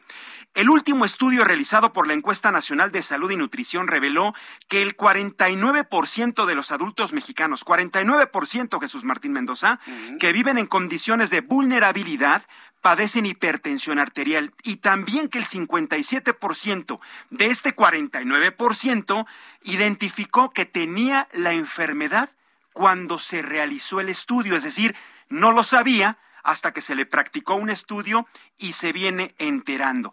Y un dato bien interesante, Jesús, este también compete a la cuestión económica de lo que significa la atención la hospitalización y medicamentos en nuestro país. Se tiene un gasto en México por año por atención de hipertensión arterial de 8 mil millones de pesos. Imagínate, si esto se pudiera atender a tiempo, no si esto se pudiera evitar, que todos nos tomáramos la presión, que tuviéramos régimen de ejercicio, que consideráramos la genética, pues obviamente disminuiría el número de casos y obviamente el gasto más de 8 mil millones de pesos anuales. Imagínate nada más la cantidad de dinero que se, que se, se destina para esto. Ante este panorama, el grupo de expertos en hipertensión arterial de México, el grupo Greta, que es como su nombre lo dice, un grupo de médicos y asociaciones y empresas, trabajan en un registro nacional para tener más información cifras reales de personas con hipertensión. Esto con el objetivo de detectar la enfermedad a tiempo, tratarla y disminuir los efectos catastróficos. Y justo ayer lanzaron Jesús Martín la plataforma RITA que es un registro nacional sobre hipertensión arterial, no solo es una encuesta, sino es un estudio clínico digitalizado, que es lo que es interesante. No es una, una, encuesta, no le preguntan a la gente en la calle, no, es una encuesta, es un estudio, perdón, es un estudio clínico nacional, el cual están invitando a todos los médicos del país, de la Ciudad de México, de Monterrey, de Oaxaca, de Mérida, de cualquier rincón del país que trate con pacientes que sufren de hipertensión, que se registren en la página de Greta. Es greta con th.org. Greta con th. Así es, con th.org. Se registren como médicos especialistas y van a poder subir información de sus pacientes, claro, con el consentimiento de los mismos. Esto con el objetivo de crear, te digo, este registro nacional clínico para poder conocer exactamente lo que se requiere en datos actuales de la enfermedad cómo se va desenvolviendo la misma. Si las, las personas, por ejemplo, se toman la, la, presión de manera constante y de forma correcta, porque Ah, existe un problema. Luego nos tomamos a lo mejor la presión o nos la toman y no es la manera correcta de hacerlo. Ese es todo un tema, ¿eh? Porque no somos llantas, señores. No se toman la presión como las llantas en, Exactamente. La, en la gasolinería, ¿no? Exactamente. Es otro concepto completamente. Es otro concepto. Y al respecto platiqué con el doctor Héctor Galvano Ceguera, el secretario general de Greta, y me dijo que Rita es una plataforma digital mexicana que servirá para evaluar el diagnóstico y los daños que causa la enfermedad, la prevalencia de los factores de riesgo asociados a la hipertensión, la manera como ya te lo comentaba, las personas se toman la presión arterial y otros en realidad es conocer el corazón de los mexicanos. La plataforma es gratuita. Se puede acceder, como ya te lo comentaba, a través del portal greta.org, Greta con TH. Los médicos suben sus datos y su información autorizada por los pacientes. La intención este año es lograr 10.000 registros y cada vez ir sumando para tener información real de los mexicanos con hipertensión arterial. Interesante el dato porque esto va a contribuir a frenar, ¿no? Que se extienda más la enfermedad, incluso poder este generar políticas públicas. Siempre lo hemos dicho, este tipo de investigaciones, trabajos científicos van de la mano precisamente con las autoridades de salud de nuestro país, pues para poder generar políticas públicas. De lo contrario, pues esto sería un desorden y no podríamos poner precisamente el orden. Mm, sí, definitivamente. Ahora que mencionamos la forma en la que se detecta la presión arterial, a mí me la detectaron, yo tengo presión arterial, no muy grande, pero me la detectaron estando enfermo. Un día voy yo con el médico, me toman la presión y, ah, caray, usted tiene la presión alta. Alta. Sí, sí, hasta andaba en 140, 90, 140, 90. Fíjate, y a partir de ahí empecé a registrarla y se mantenía igual. Exactamente, y ese es el registro. Le pregunté a los expertos cuáles son las guías que se tienen a nivel mundial para saber cuál es exactamente el registro de presión que debemos de tener y por encima de este ya se puede estimar que es una presión arterial alta. En Estados Unidos es 130 sobre 80. Por arriba de este factor ya es presión arterial alta. Y en México la medición es de 140-90. Si lo tenemos constantemente arriba de 140-90, constante, eso significa que ya padecemos hipertensión, arterial. Entonces hay que entrarle al rollo de los medicamentos, a cambiar nuestro estilo de vida, lo que comemos, hacer ejercicio y podemos tener una vida normal, ¿eh? Con esto, pero si podemos evitar llegar a esto, qué mejor. Sí, definitivamente. Qué, buen tema ¿eh? este de la hipertensión arterial. Chequese su presión arterial. Hay que hacerlo de manera correcta, que un enfermero, enfermera, un médico le enseñe cómo hacerlo.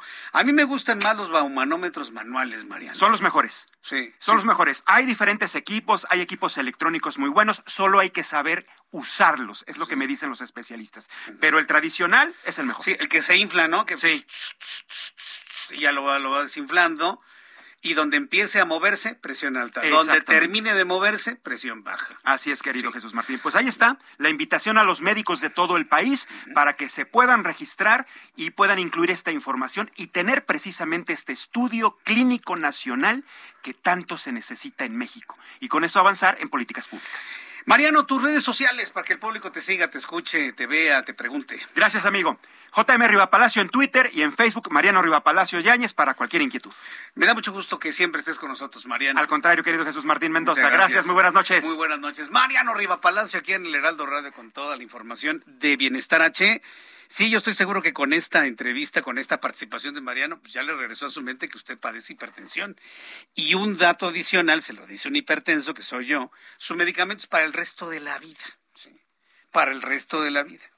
Pero mire, no se preocupe, ¿eh? O sea, estar tomando una, pastillita todos los, todos los días de manera puntual, pues le da una calidad de vida total, hombre. Se come usted diario otras cosas que le hacen más daño. Mejor se toma usted su pastillita. Digo, algunos les dan los sartán. Yo es el que lo, que utilizo. Tiene hasta beneficios cognitivos. Mire, estúdiele tantito sobre los sartán ya como información adicional a lo que nos compartió Mariano Riva Palacio.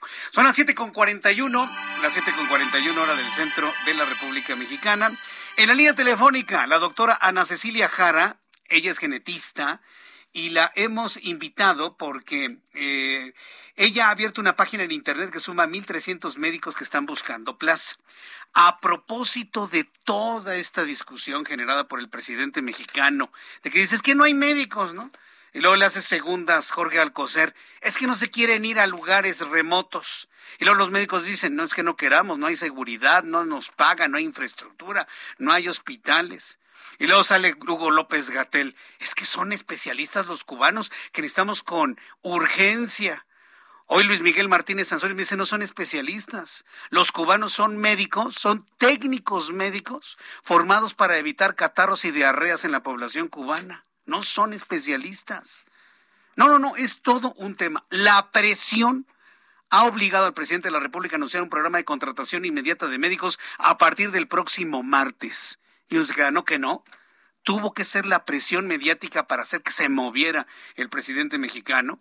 En la línea telefónica la doctora Ana Cecilia Jara. Gusten saludarla, doctora Jara. Bienvenida. Gracias por tomar nuestra llamada. Muy buenas tardes.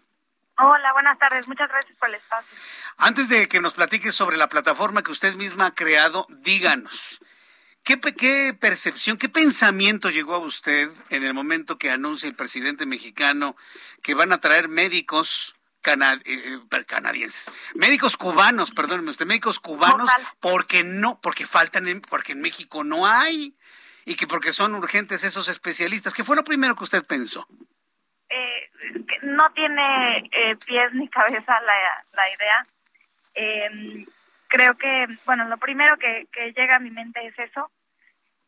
después llega, somos muchísimos médicos generales eh, que los médicos generales son la base de la salud, o sea, es el primer nivel de salud y es pues quienes más podrían ayudar en estas zonas, a mi, a mi parecer. Eh, y más allá, ok, si dicen que son especialistas, también tenemos muchísimos especialistas eh, como yo que estamos en listas de espera de plazas de trabajo. Entonces, pues sí, evidentemente algo no, algo no checa con las aparentes vacantes y, la cantidad de médicos eh, especialistas y médicos generales que estamos en búsqueda de, de plazas. Ahora bien, eh, hay un hay una justificación, dice el presidente que no hay médicos en México. Y luego arremetió contra la Universidad Nacional Autónoma de México, la Facultad de Medicina, que no mandó médicos durante el COVID-19. Ya lo aclaró la UNAM de que ellos estaban siguiendo los protocolos establecidos por la Autoridad de Salud. Pero luego la argumentación de la Secretaría de Salud, bueno, del doctor Alcocer y de Gatel, de ellos, porque la Secretaría de Salud es más grande que ellos dos juntos, eh, argumentan que los médicos no quieren irse a lugares remotos. ¿Usted qué contesta, doctora Jara, a ese tipo de señalamientos? Eh, creo que es algo a considerar. Vayan médicos mexicanos o vayan médicos cubanos, el lugar a donde se están mandando eh, porque podremos tener muchos conocimientos, pero no los podemos ejecutar si no tenemos las herramientas. Se necesita de cierta infraestructura, se necesita de medicamentos y se necesita de seguridad para poder ejercer. Entonces, pues sí, hay que ver las dos caras de la moneda. Eh, creo que, bueno, sabemos que, que en zonas rurales todos los médicos vamos en el año de servicio social, a, que es el último año de medicina, a alguna zona marginada y eh, en estas pues ofrecemos los servicios médicos. Entonces, conocemos lo que es trabajar sin, sin prácticamente nada. Digo, varían muchísimo las plazas, varían mucho, hay, hay en algunos centros de salud donde que sí son de primer nivel, hay algunos otros lugares donde hay pocos insumos, pero pues ahí tienes una probadita, eh, no nada más de trabajar con, con pocos o sin insumos, sino de la seguridad del país en estos lugares. Ahora, eh, hay una presión mediática tremenda. ¿eh? y hablo primero de lo mediático porque es donde se conoce. Radio, televisión, prensa, redes sociales, las plataformas web, los médicos, las federaciones, asociaciones y colegios médicos de México emitieron una profunda, una enérgica protesta y una profunda desaprobación en un documento firmado el 9 de mayo. Aquí estoy viendo las firmas de todos los presidentes de estas federaciones, asociaciones y colegios. Eh, y, bueno, con esto quiero plantear que hay una presión enorme al presidente de la República para que cambie su postura y anuncie el próximo martes un plan de contratación inmediata para médicos mexicanos. ¿Esto resuelve el problema, doctora Jara? Definitivamente no. Creo que es un gran paso y, y si es algo a celebrar, o sea, nos voltearon a ver y, y por lo menos, pues sí, se van a se van a mostrar estas convocatorias y, esperemos que también eh, podamos que sea como, como lo dicen, pero pues no, no, no llegamos hasta ahí, sino que es lo que decimos ahorita, o sea, necesitamos eh, lugares dignos para trabajar, sueldos dignos, medicamentos, insumos y seguridad. Eso de los sueldos dignos me parece que es importantísimo que se señale porque yo me he enterado de casos de pagos a médicos eh, por debajo de lo que, por ejemplo, le dan eh, a jóvenes construyendo el futuro, ¿no? Este dinero que le dan a jóvenes que dicen trabajar y dicen estudiar, que en realidad no lo hacen, pero muy por arriba de los 3.600, muy por debajo de los 3.600 pesos que actualmente se le da a estos jóvenes. Como que en realidad eso eso es, es hasta un insulto, ¿no? A los médicos mexicanos, doctora Jara. Sí, es, es una situación muy triste la, de, la del país y la de los médicos en general en, en México bueno, hablemos de las cosas propositivas. Entiendo que para poder aclarar de que sí hay médicos que están buscando trabajo, están buscando plazas, usted crea una plataforma en Internet que ya suma a 1.300 médicos. Háblenos de esta plataforma, doctora Jara. Ya tiene 2.500. Eh, es una plataforma que yo ya tenía. Yo he sido activista de de temas médicos desde hace un par de años. Y tenía este movimiento que soy doctora no señorita, entonces en el momento que, que veo que mi video comienza a hacerse viral, este, pues dije tengo que aplicarlo a algo, no, no nada más opinión. Entonces tomé el dominio y eh, lo aproveché para hacer el formulario en el cual estamos juntando los médicos que están en búsqueda de plazas, tanto médicos generales como especialistas, junto con eh, sus códigos postales para poder pues, intentar hacer una brecha entre, entre estas plazas que están desocupadas y los médicos que queremos trabajar.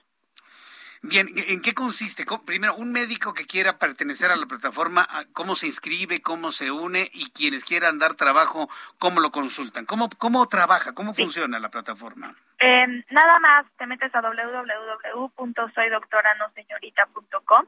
¿Soy doctora, no señorita? ¿Así se llama? Sí, sí, ese, era el, ese es mi otro movimiento. Eh, y ahí está el formulario, luego, luego entrando, es nombre, apellido, correo electrónico, eh, si tienes alguna especialidad, cuál, cuántos años llevas buscando una plaza, en dónde y código postal.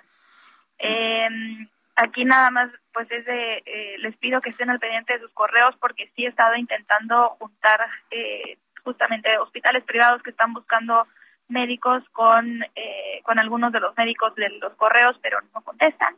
Entonces, eh, pues sí, que estén al pendiente de sus correos. Eh, y lo que queremos es pues ir juntando de acuerdo al código postal y delegaciones o demás donde se necesitan ciertos médicos. Sí, veo que también tiene un, un canal en YouTube, ¿verdad? Doctora Anacesi Ana Ceci Jara Ettinger, ¿verdad? Es su apellido, su segundo apellido. Sí. Sí, también lo estoy viendo aquí también. Ana Cecilia Jara Ettinger. Doctora Ana Ceci, 15.100 suscriptores, muy bien. Bueno, pues entonces hay un activismo intenso, ¿no? Para poder buscar trabajo para los médicos en México. Sí, es, es algo de esto es ya de antes de mis redes sociales, pero pero ahorita ya estamos este, en esto y hemos tenido muy buena respuesta también. Estoy seguro que va a tener muy buena respuesta. Entonces, la página de internet, una vez más, para que las personas interesadas puedan inscribirse y unirse a esta plataforma, es www. soy doctora no señorita.com. Soy doctora no señorita.com. Inclusive lo puede googlear, ¿eh? Yo así lo hice en este momento, lo googleé y aparece inmediatamente como primera opción en Google. Y bueno, pues esto, esto nos, nos, da una oportunidad muy importante para encontrarlos fácilmente. ¿En otras redes sociales también hay alguna plataforma de que, que recomiende sí, visitar? Sí, como, como, yo creo que Twitter es, es la más indicada para estos temas. Y en general estoy como doctora Ana Ceci en todos lados. Bueno, pues doctora Ana Cecilia Jara Ettinger. Doctora Ana Ceci, muchas gracias por tomar no, la llamada gracias telefónica. A ustedes por el espacio. Gracias. Bueno, pues eh, siga con el activismo, ¿eh? porque hoy más que nunca lo Sí. necesitamos para poder reconstruir muchas cosas en nuestro país. ¿eh? Muchas gracias, doctora. Sí, muchas gracias. No, gracias. Hasta luego. La doctora Ana Ceci Jara, ella está haciendo una plataforma para que los médicos que no tienen trabajo encuentren plazas en el IMSS, en el ISTE, en cual- ahorita le digo en dónde, IMSS, ISTE, Institutos INSABI, práctica privada, como sea.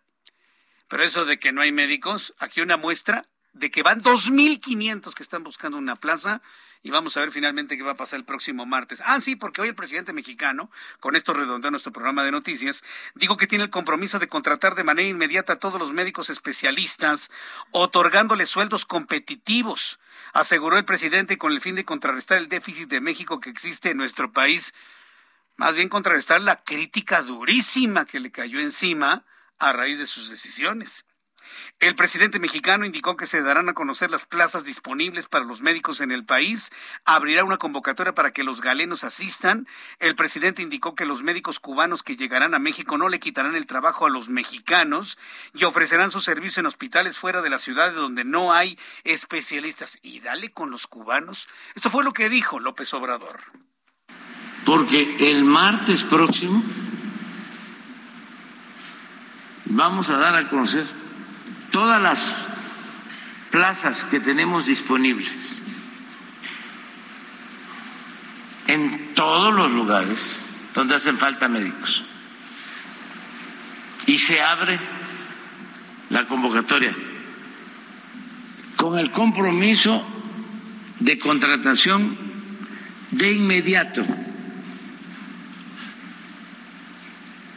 a todos los médicos. con los mejores sueldos. A ver si es cierto, lo veremos el próximo martes. El martes se va a anunciar, seguramente el mismo martes se pondrá en funcionamiento esa plataforma que anunció hoy el presidente López Obrador. Eso es lo que provoca finalmente, eso es lo que provoca la presión mediática, ¿eh?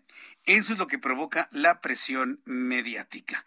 Y bueno, pues eh, antes de, terminar nuestro programa de noticias, insistirle en el uso del cubrebocas. Sí, yo sé que hay varias entidades del país, por ejemplo, Colima, que ha determinado ya eliminar el uso del cubrebocas. No hagan eso, señores, en Colima. Tenemos inclusive el problema ya de la hepatitis aguda en los niños y lo que se está recomendando es usar cubrebocas, lavarse las manos, tener sana distancia todo el protocolo de cuidado contra el COVID-19 aplica para la hepatitis aguda en los niños. Sigamos utilizando el cubrebocas, yo se los recomiendo, aunque estén en lugares muy abiertos donde haya mucha gente, la fila de las tortillas, el centro comercial, eh, el restaurante al aire libre. Si hay mucha gente utiliza su cubrebocas al entrar, al salir, bueno, se lo quita para comer, por supuesto. Hay que cuidarnos ¿eh? y insistir en el lavado de manos. Es la única forma para prevenir el cúmulo de enfermedades que han aparecido en el mundo en las últimas semanas. Con esta información nos despedimos. Gracias por la atención a este programa de noticias. Lo espero mañana a las 2 de la tarde en el Heraldo Televisión, a las 2 por el Heraldo Noticias, 6 de la tarde Heraldo Radio. Yo soy Jesús Martín Mendoza por su atención. Gracias y le deseo que tenga usted muy buena noche. Continúe con la programación de Heraldo Radio y Heraldo Televisión. Esto fue Las Noticias de la Tarde con Jesús Martín Mendoza. Heraldo Radio 98.5 FM, una estación de Heraldo Media Group, transmitiendo desde Avenida Insurgente Sur 1271, Torre Carrachi, con 100.000 watts de potencia radiada. Heraldo Radio, la HCL se comparte, se ve y ahora también se escucha. Normally, being a little extra might be a bit much, but not when it comes to healthcare. That's why United Healthcare's Health Protector Guard fixed indemnity insurance plans, underwritten by Golden Rule Insurance Company, supplement your primary plan so you manage out of pocket costs. Learn more at uh1.com.